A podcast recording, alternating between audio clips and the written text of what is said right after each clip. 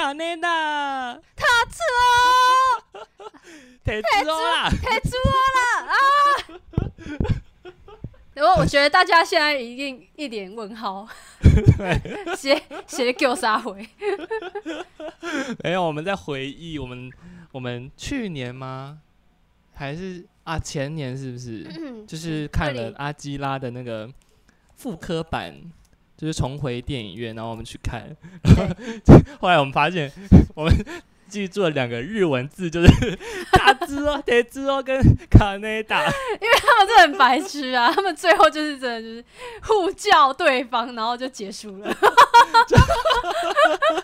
没有人家画面很精致，好不好？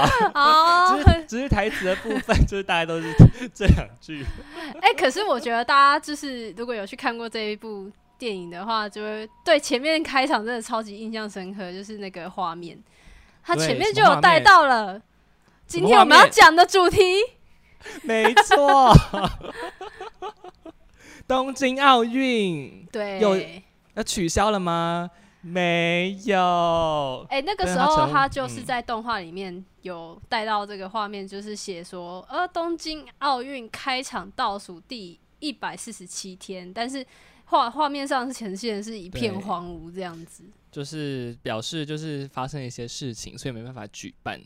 嗯，对，然后呢，今年的东京奥运也成为了第一场延期的奥运嘛，对不对？嗯哼，这部电影啊，就是在去年二零二零年，就是呃，我们在二零一八年已经确定要在东京举办奥运的时候，但却突然间在二零二零年爆发武汉肺炎，所以这部动画又被就是当做了那个热门的话题。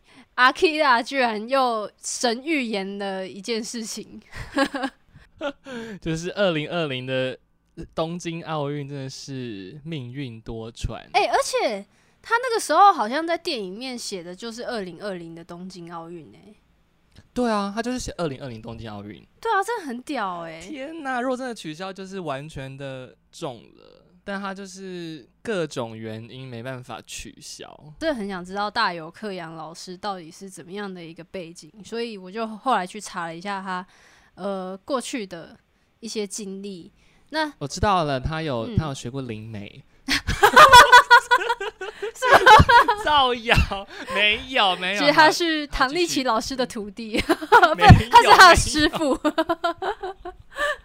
太夸张。好，大有克洋老师他是生出生于五十年代，基本上他就是嗯。也是走过日本战后的那段期间。嗯。那大家都知道嘛，就是呃，差不多在六零年代附近，就是在二战后的那段期间，其实那个时候日本是经历了一段很黑暗的期间。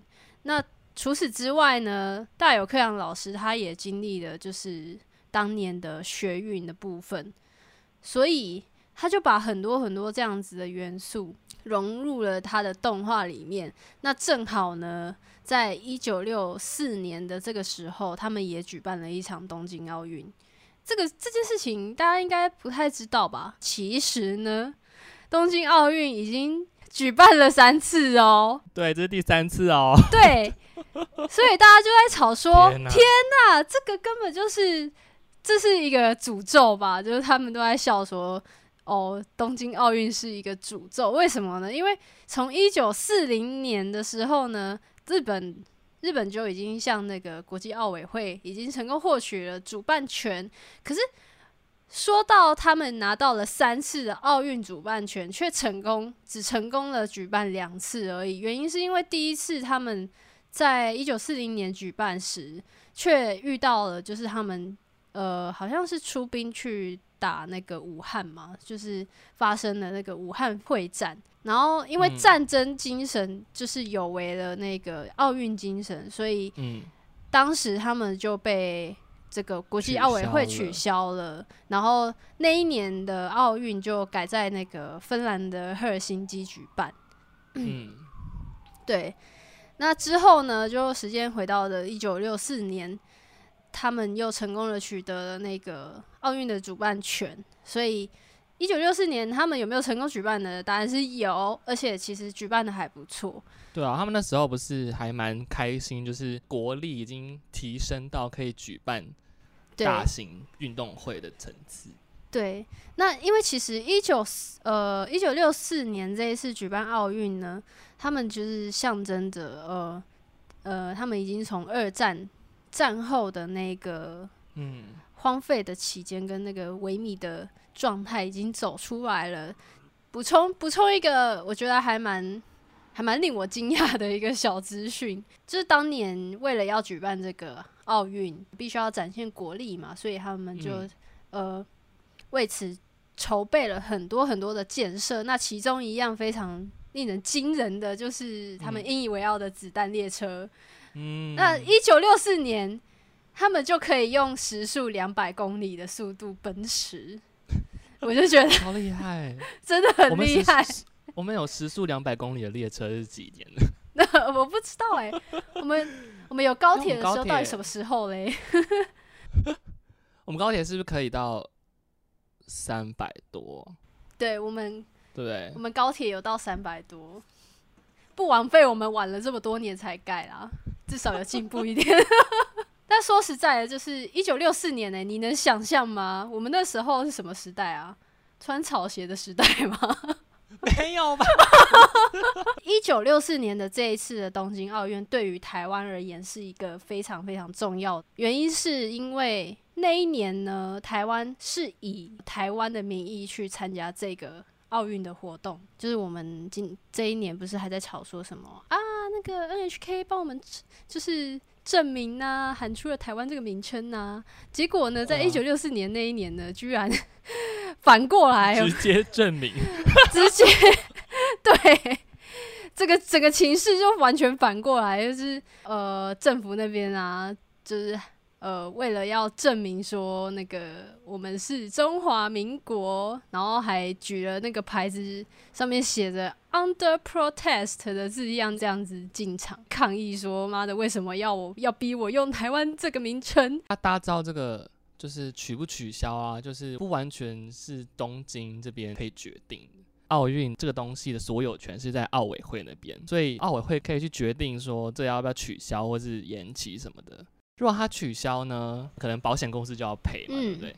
但是如果是东京单方面想要取消呢，东京这边可能就是要违约金啊，然后又要赔赞助商什么的。你知道他们赞助商就是一开始加入就投了一亿美元呢、哈，我靠而！且东京取消奥运的这个声浪很大嘛，所以这些赞助商其实有点不太敢再广告了。所以呢，像那个丰田就说，哦、这次的奥运他们都不放广告，就是他怕有负面的印象，嗯，所以真的是血本无归耶。哎、真的哎，很少有这种举办都是撩级，而且是超大的钱。对啊，我只能说他们真的太衰了吧对！好不容易呀、二零二零年感觉又可以再来一波，就是对啊，因为你知道，二零一六我们看那个闭幕的交接，整个就是觉得，哇塞，感觉可以办一场很好。二零一六年是那个里约的里约奥运，对不对？。对，哦，他那个真的超可爱的，就是哆啦 A 梦还拿了一个水管嘛，把那个日本首相啊，对，然后把他送对到里约，把它变成玛丽哦，超可爱的欸。很用心。而且那个时候，二零一八年我们不是还在那边看世大运，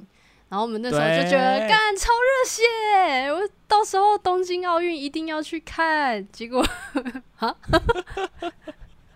真的是超热血沸腾的，因为东京就离我们就三四个小时就到了，不是？对啊，真的这么难得，终于是可以可以去的地方，就变这样。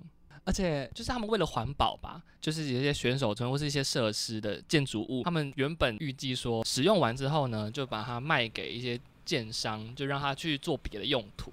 嗯所以他们合约已经签了，假如说本来是签二零二零年结束就开始嘛，嗯，所以他们延期等于说东京这边要支付租用费，跟他们租这段期间的使用费用，哦天哪，多出来的费用真的是无法想象的多。天啊！所以难怪就是日本真的有各方压力，势在必行，必须要办的那一种决心啦。对，就是他们很非常两难啦。嗯嗯嗯，只是现实上确实有很多让人家担心的点，比如说在东京奥运这次东京奥运要开幕前就已经爆发了，几乎好像前两天就有四十五例确诊了吧。然后嗯东京市本本身他们单日确诊嗯就每天都破千呢，所以其实日本人应该真的压力还蛮大的。就是他们每天，而且就是因为这个疫情嘛，所以每天的比赛都很不确定。，对，因为他每天要筛检选手，然后选嗯手其实每天也要也要去担心说，哦，我今天会不会收到 我确诊的那个 消息，嗯，或者是我接近的哦确诊者。哦，哎、说到这个，不就是有很多很多就是各国的选手因为在赛前确诊了，所以就没有办法 参赛吗？对啊，第一天好像第一天就有排球比赛就取消了，直直接取消、直接取消。啊，就是那一场就那一场比赛就取消。然后反正就是因为这次疫情实在太严重了，很多人都在赛前确诊，然后就有人在那边讲说：“嚯，这次可能是台湾最有机会夺牌的 一次。这样讲丢，”可是我后来发现，这个人那个各国的比赛人口基数真的差很多诶、你说，你说我们台湾人派出的队伍是史上最多的一次，啊60你说这一次是几人六？十八位拍干手，六十八位！我跟你说，美国多少人好不好？美国是我们十倍。那是美国啊，他也是算，哎、他这一次就六百多人，他六百多人是选手吗？还是对啊，选手啊，啊？他们就国国家很大啊。不过我们这次也是除了人数以外，也是那个项目跨最多的一次。对。可是其实我觉得，光是以人口基数去比，但是我们还是可以拿到就是一些银牌跟金牌这些这件事情，我觉得还蛮值得骄傲的。对顺带一提我们已经拿到一个银牌了，干真的。拍手！而且人家现在在日本爆红，我们的 对啊，我们现在录音的当下是已经那个杨永伟已经得到银牌了，没错，他真的是 全世界暴增。个狂，好几百万个那个杨太太。他的，他的粉丝真的是超超超爆炸性成长。太夸张。日本妇女开始排队要要给那个 杨永伟摔过肩摔，诶，你有你有看那个你有看开幕式？开幕式有啊，我觉得我看开幕式最让我印象深刻的是那个 座位席的部分，因为我那时候看的时候已经是表演到一半了吧，我已经错过那个超级变变变了。哦，我一打开的时候是一个浪景，然后就是那个座位席，红红绿绿白白，就是米色的那种颜色色块。然后我就心想，干他们不是疫情很严重吗？怎么还那么多人？我那时候真的就，我不是还在那个群组上面跟你们讲说，哎、怎么那么多人这样？我真的吓呆哎、结果后来我才对我真的是被骗了，因为我本来以为是说这个舞台设计是为了武汉疫情所设计的，但其实那个只是巧妙的超前部署。因为其实这个设计是在二零一八年左右，他们就已经开始着手在设计了。其实他们当初在设计的时候，只是单纯觉得不希望观众席这么的孤单，嗯所以他就特别用了这样子的色块的色系去交错，让整个观众席有一种满场观众满满的那一种幻觉。其实真的有哎、我确认一下，他发他说就是那个建筑师叫威严屋，他说、哦，这个是我是我是在二零一五年设计的诶，然后 然后大家就惊呆了，我靠，你是不是 又又是一个超前部署。，对？但是我觉得这样子的观众席真的还蛮温馨的，在奥运开场没有任何观众的一次，哦，我讲到开场就要他讲到他的图标设计啊，怎样就？是动态图标，就是他那个超级变变变的那个那个真的很厉害耶，大吃惊欸、完全就是我们的童年呐、对，就是童年就会就会看那个超级变变变，对不对？然后就会看到那个噔噔噔噔噔噔噔噔噔噔噔噔噔，对对对对对对对，然后就那个兔女郎的地花圈这样，感觉 超好笑。这整个就是一连串的。那时候真的是大家都很爱看，吃饭时间一定要配超级变变变。虽然说有很多很多日本乡民就看完了开场之后就觉得，哈，我们烧了一百多亿的东西，你居然就给我这样而已。可是我觉得那个就是超级变变变，真的还蛮超值。而且这个设计也是新的设计，新款设计。嗯，他们一九六四年东京奥运的时候就有设计过静态的图标，然后他们就是为了致敬啊，或是更符合现代，就是他重新设计了一番，而且他他设计的就是有让它变成动态的。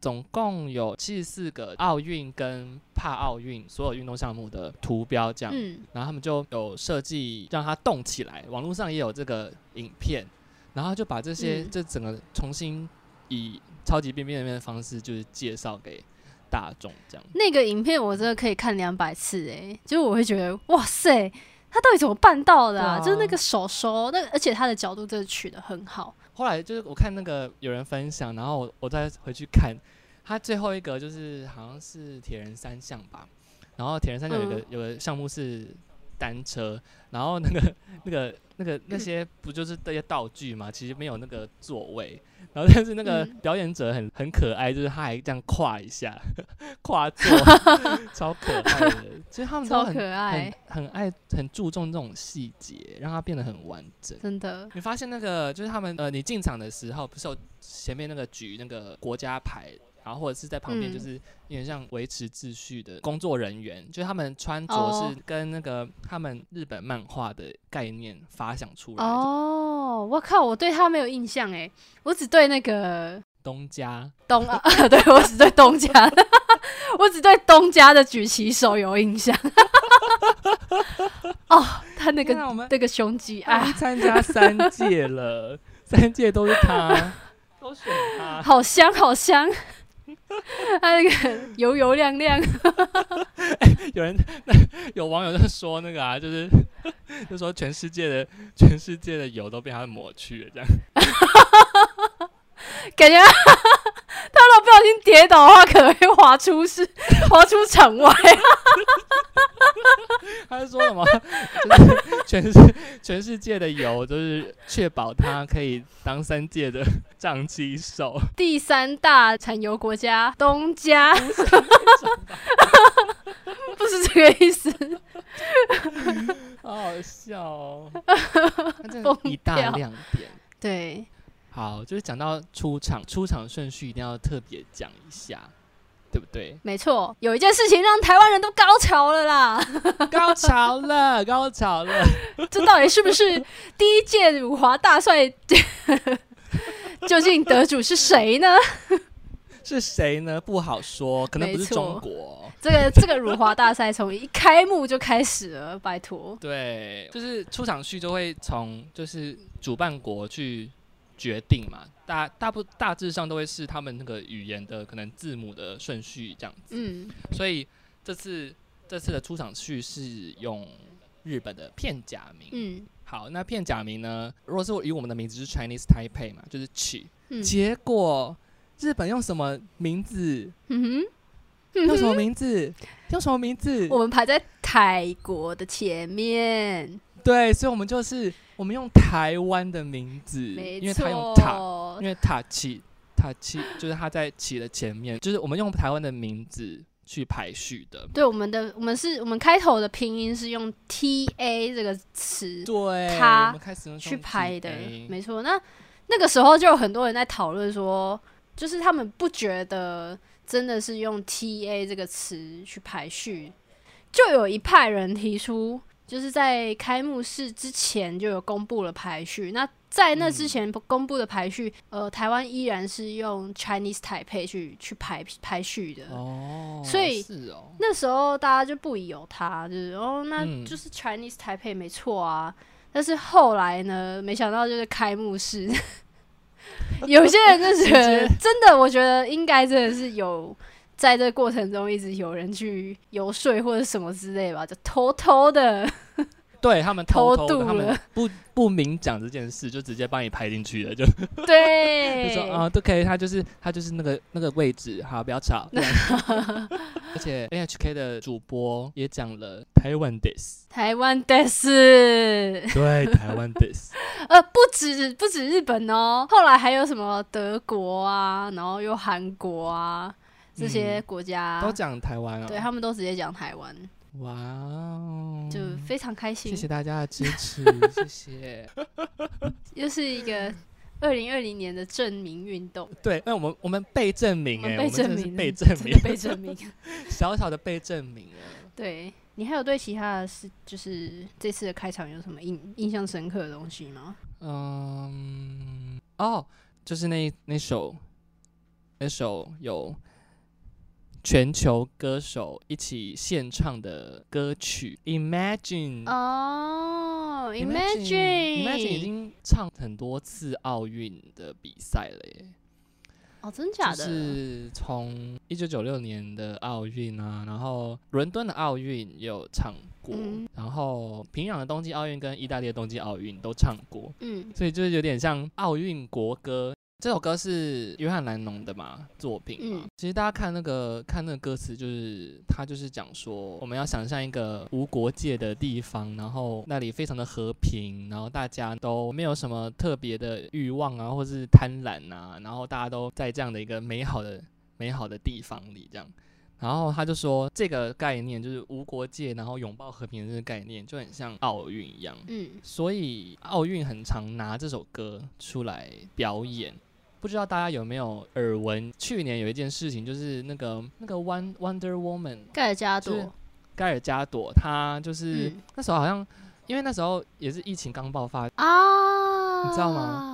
他是不是在抖音还自己的 IG 上面唱这首？对，他就是跟很多好莱坞的明星合唱这首歌。嗯，但是那时候被网友抨击，耶，就是他歌词有一句讲到，就是 Imagine no possessions，就是想象你没有任何的金钱、财产这些的，然后你没有欲望，然后 就就被大家想说，你们这些好莱坞明星都在那些豪宅里面唱这首唱这句话，唱这首歌，就是有说服力吗？这样？好啦，这这心态我我懂啊，就是因为这些人相对比较优越一些嘛，就基本上他们生活条件就比较好，然后 比较水深火热的那群人就会觉得干练习攻杀小。虽然出发点是好事，就是他们好像因为就是意大利那时候不是有一个影片，就是他们都大家都居家防疫嘛，不能出门，所以大家都在那个阳台上面，就是大家一起唱歌这样子。嗯就是他想要鼓励大家吧，然后就 就是有些人就会觉得不太适合这样，但是呢，我觉得奥运就蛮适合，因为 Lennon 自己也讲说这首歌的概念其实跟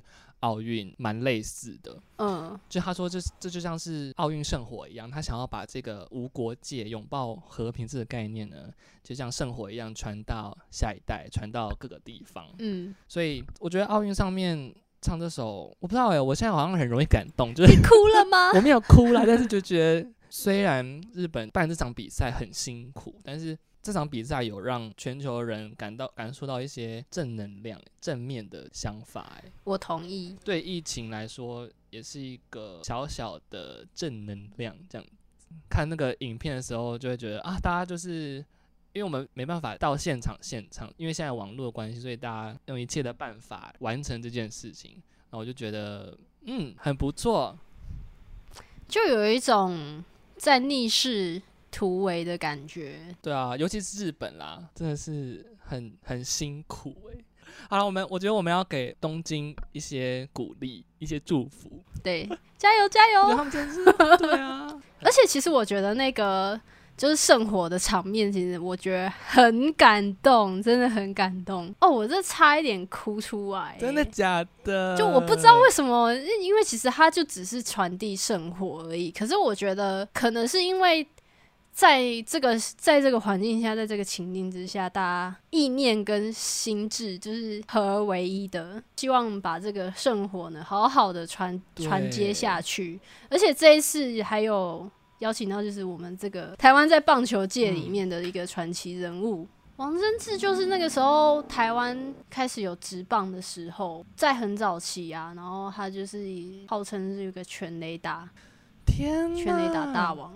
天哪！我我那时候看这个时候想说，这是真的是一切都是很努力耶，就是 就那些那些表演，就是日本的表演，表演者啊，然后啊还有他们就是就是大家的工作人员啊，然后还有这些传递生活，就是大家都很很很努力耶。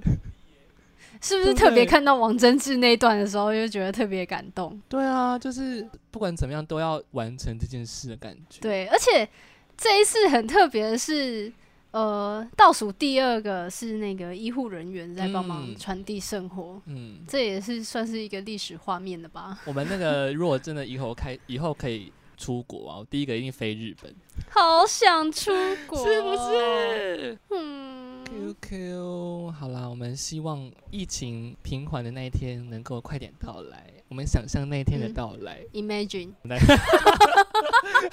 知道你要干嘛。嘛？好，我们就来听这句这首歌吧，来自 John Lennon 的《Imagine》。欢迎回到现场。我想要补充一下，就是开幕式的风波、欸，嗯，就是这一次二零二零的东京奥运，距离来说应该是要一个开心的民族庆典才对。当天的开幕式却引发了广大日本民众的不满。这次表演感觉好像没有那么的隆重，就是没有那种很豪华、很豪迈，没有花了一百六十五亿日元制作的感觉。那、人家又不是一百六十五亿都放在开幕式。不知道，但我好啦，可以理解啦，就是因为他们的疫情很严重啊。对啊，如果是我们，我们可能也会觉得很害怕、欸，因为超你说这次超多国家的人来来比赛的话，整个就是个大乱斗。有一段表演是歌舞伎，呃，日本民众本身来看这一段表演的话，其实是很稀松平常。可是其实这一段表演里面还蛮充满了那个日本文化，就是以一个外国人角度来说，其实是蛮有趣的。那有一幕就很，我觉得很印象深刻诶、整就是他那个画面就是拍不动冥王在瞪你，停住不动，然后就一直在瞪你。然后后来我就去查资料，就发现说，哦，原来就是在日本的文化里面啊，只要被不动冥王瞪眼了之后呢，据说就是可以今后都无病无灾一。个仪 式吗？对对对对对，只要被看到了之后，你就会梗空几霸你呀、还蛮有趣的，也太方便了吧？因为被瞪一下就可以不用生病。那我的武汉肺炎也去瞪一下，没有啦。没有 乱讲，但是现在确确实是蛮。蛮需要 蛮需要充满意义的表演活动啊，还蛮有希望的这个信仰。好，by the way，by the way，还除此之外呢，就反正大家抱抱怨的这些表演项目啊，就有人提出那个 Miko 老师，他曾经有提出一个那个表演提案。Miko 老师他上一次里约奥运的时候，那个日本代表队闭幕式有表演，Miko 老师他就是这个表演项目的导演跟诶、总监制，他那个表演超好看的耶，我后来我最近又去重看了一次。真假？我是没有去看，但是据说那次的表演真的是获得国际上的大力赞赏。嗯，而且音乐也很好。我记得是林琴追名林琴作曲嘛，对不对？哦，真假的？记得是，反正就是很追名林，很追名林琴的那种。对啊，说到睡眠林琴，大家也有在抱怨说啊，为什么这次开幕式怎么没有追名林琴的表演？我就在脑补，哇靠，那这样子的氛围，然后又邀请到东京事变来，整个这个超 match。哦，对，那我我提到 Miko 老师，主要是因为他那时候有一个提案，就是有规划到，就我们前面前面开头有提到那个动画阿 Kira，他骑着那个摩托车进场的这样的桥段，致敬哇桥段，真的是蛮厉害的，但如果真的真的实现，真的是很很奇幻呢。而且又搭配这个现实条件的因素，又觉得哇靠，我靠，虚实交错，对，虚实交错。卡雷达，卡雷达来了。那接下来我们要来讲那个有关于这次奥运的一些各种冷知识了，是吧？对啊，因为第一这是第一次的延期的奥运嘛，所以我们想说，我们来讲一些第一次。你的第一次感觉如何？我是说第一次看东京奥运，干什么？啊，但是这次奥运呢是第一次啊、LGBT 的运动员最多人参加的一次，嘿，多少？人呢？多少人？一百六十三位，拍手。啊！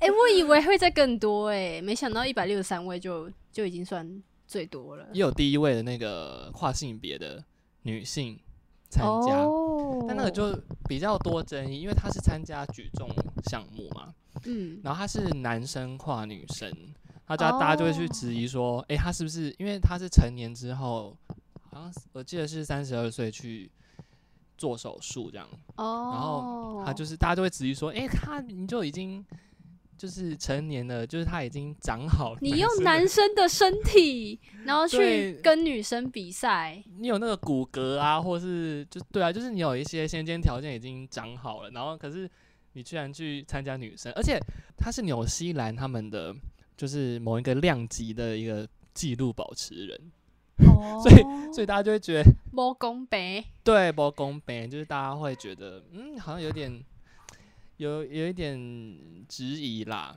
好，不管怎么样，反正就是这次有这是这么多的 LGBT 的运动员出赛，本来听到这个消息的时候还很开心，就是啊，颜值又要突突破天际了，好开刻心。板印象。那大家就有观察到一个现象，就是女生多于男生超多的。没有，你看他们讲说，今年的男性 LGBT 跟二零一二的女性 LGBT 运动员数量一样，哦你知道吗？？等于说男性的公开的人数晚了女性快十年呢、哦，是这个样子。像那些项目啊，就有很就是其实很多，就是像足球啊、篮球啊、排球啊，呃，还有什么像是体操啊这些，其实几乎都有一两个嗯，就是 LGBT 的运动员。但是男生就是男生很有趣，就是他集中在最多的项目，你猜是什么？呃是台湾人不不太常看的啊，比较不太常看，比较不常看的。撞球。哎、不不对哦，排球。不是，是马术。哦，马术。哇我就是我觉得哇，就是马术有它是统计有六位，那有一位是女性，然后五位是男性，哎、而且而且刚好就是马术它有就是这五位里面有一有一对是夫妻啊，然后他们就哎、他们就说他们他们很常就是在比赛上碰头，就是变成对手这样，但他们行比赛之意，行放闪之时啊！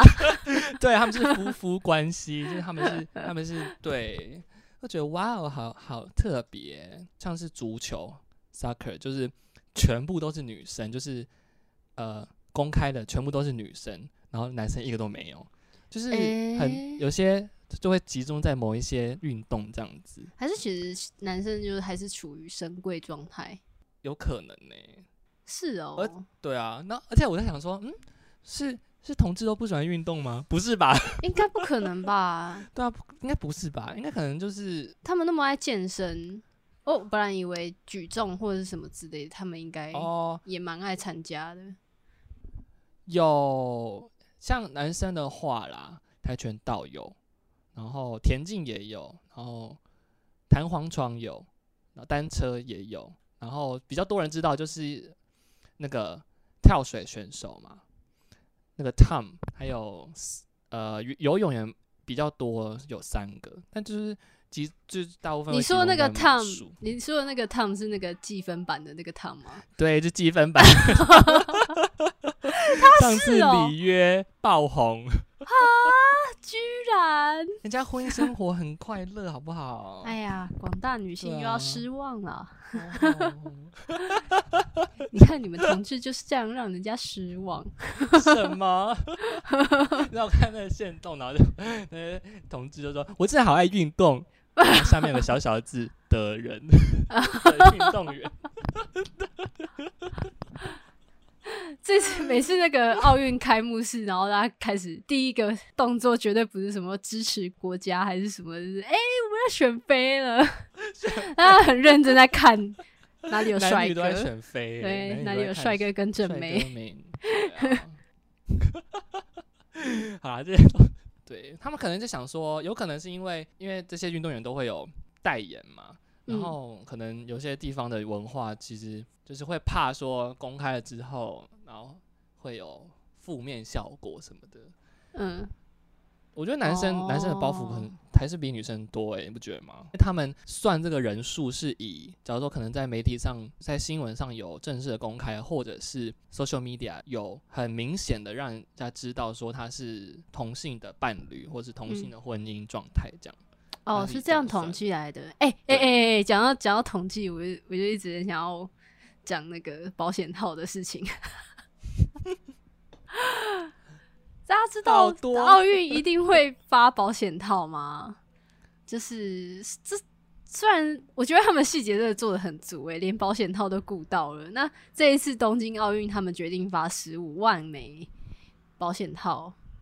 那其实十五万枚保险套其嗯实算少了。你们知道，在更早之前某一次奥运，呃，好像最高数量有到四十五万，超多，超爆多，而且他们在五天内把四十五万枚保险套用完。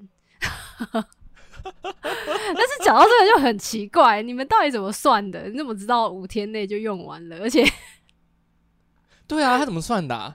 对啊，怎么算的、是啊，我觉得有有可能是因为他们就是去要，而是每天去做调查。请问你保险套用完了吗？那个那个垃圾去估算有没有？就是我捡十个垃圾，大概有六个是保险套，然后 因为他们那个奥运的相关人员，就是每天的工作项目其中之一，就是去捡垃圾、检查翻垃圾有没有保险套。太奇怪了。这这件事情就是很莫名其妙。但我觉哦，得，而且他们，嗯，但是他们现在不能不是不能那个吗？就是人与人接触嘛，对啊所以，他们他们就是以纪念品的形式嘛。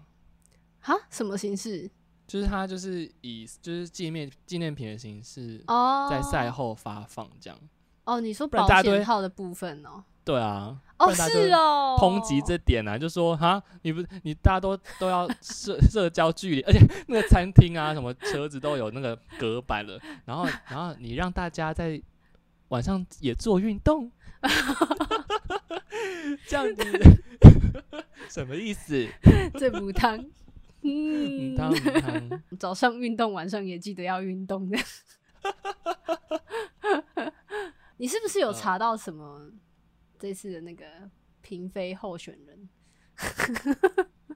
柔道一笔完，然后杨永伟他就直接声量飙升之后啊，大家就开始在关注那个柔道赛事。有人就截图，就是因为柔道他们就摔来摔去，嗯后，就截到一些很很贤能可可、难能可贵、难难能可贵的画面，腐女会很开心的画面，还有人在那边后置那个粉红泡泡在上面，哎、很很无违和哎、真的是不知道人还以为这是什么新的，对啊。可能什么圈套第四季还是什么，，history。对，流出画面。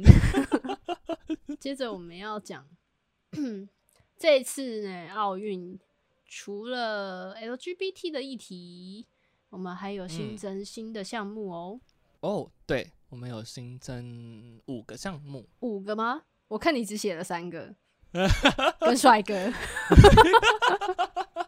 没有，就是我就是查，因为这次的项目呢有就是空手道有一个，然后棒球、垒球、滑板跟攀岩，还有冲浪。嗯，其实滑板，因为滑板是一个街头的新奇次文化的运动，对，然后有一点有点被大大家看到的感觉，所以大家其实还蛮兴奋的。说不定有了滑板之后，就会有跑酷啊之类的。对啊，就是各种除了这些新项目啊，我想补充，就是日本他们本身也有在争取相扑这个新项目，但是目前还没啊有通过。对啊，因为像他们之前呃，像棒球，就是他们协会觉得说棒球的发展的国家不够多到它是一个常态性的比赛，所以它不是每年都有。上次的棒球是好像是是北京奥运嘛，嗯，隔了很久诶、哦，这次也有吧？对，这次也有，因为日本加的，嗯，我在看那个滑板的选手的时候就，哦就哦有帅哥，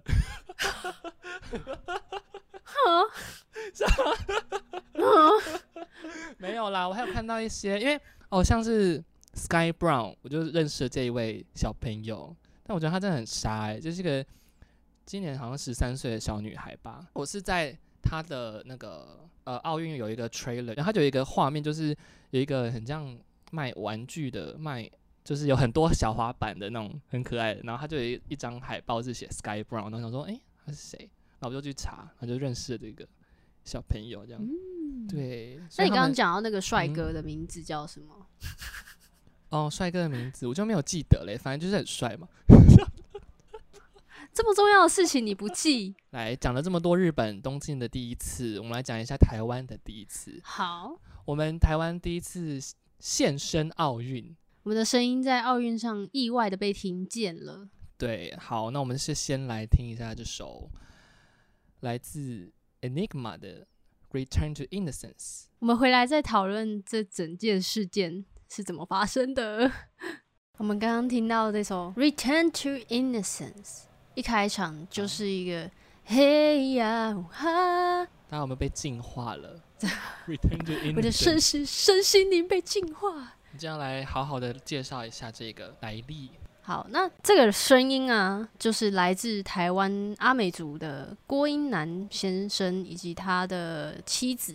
当初为什么这个美妙的声音会被取用到奥运主题曲呢？原因是因为这个 e 那么 怎么念？Enigma，Enigma 乐团的来自德国的这个乐团，他们当初就以为这个声音是无版权的，可能也觉得蛮好听，然后也很符合他们这一次的这个主题，嗯，所以就抓用了郭英男先生他的声音，台湾就这样子意外的被放上了奥运的舞台上面去，然后被很多人听见。这首歌是一九九六年亚特兰大奥运的主题曲嘛，对不对？对，据说大家那时候听，就是那那边的人听到这首歌都会放下手边的工作，哎，真的假的？就就有看到一个报道这样写，就是大家就会很好奇啊，哦，嗯。呃，我前几天又去看那个阿豹的访谈，嗯。他就谈说，就是呃，身为一个原住民创作者，然后他用自己的母语创作的时候，会不会遇到语言上隔阂啊，或者是大家兴致缺缺？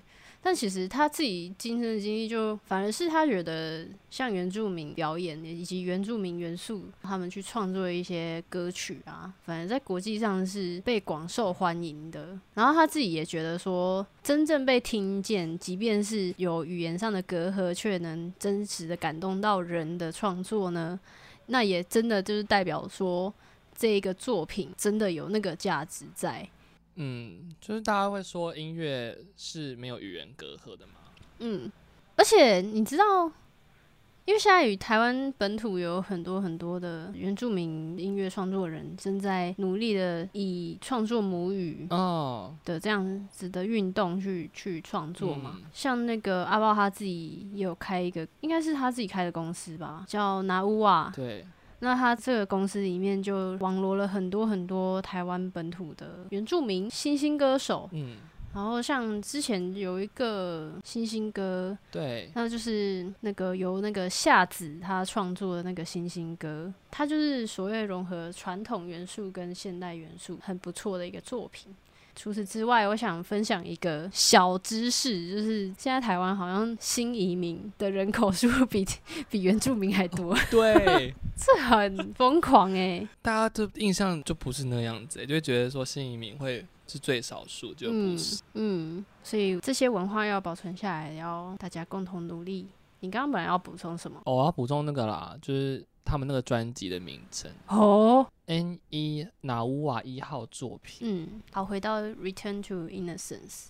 那我刚刚讲到说，因为版权的问题，我觉得当时也做了一个非常正确的选择，就是打了那个国际诉讼战。哦然哦，后就是为了要捍卫这个郭英男先生他们的声音的版权，嗯，而且这首歌好像是只有一定的身份才可以唱，对不对？哦，真的吗？长老会唱这首，嗯这样子。嗯，那郭英男先生呢？他现在已经就是去世了，但是他当初创的那个阿美族的马银马银兰乐队，也是有继续传承下去，那就变成是马英兰乐队第二代，哦，对那我所以现在还有在据说继续可能会近期会有新的作品吧，听说的。哦，真的哦，嗯还好他有把这个珍贵的歌录起来，嗯，而且我我是长大后才发现我们家有那一张哎、因为小时候就是反正我妈会有时候会买一些 CD 给我听，嗯，然后就有有一张，其中一张就是这一个，然后我还记得小时候听的时候就觉得。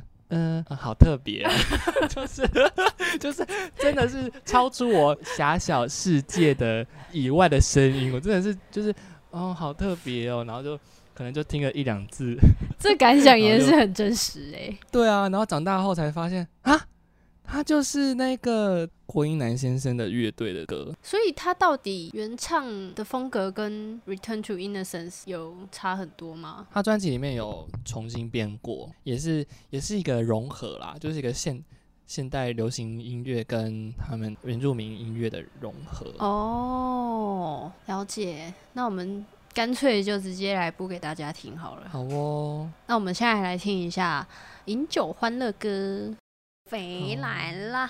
听完了这首《饮酒欢乐歌》，有没有一种在疫情间突然间身心灵分离了？我在大草原奔跑的感觉，被净化了，再一次被宽阔，要。宽阔，这是奥运的精神，嗯，对不对？没我们要包，就是包容、啊。好，闭嘴。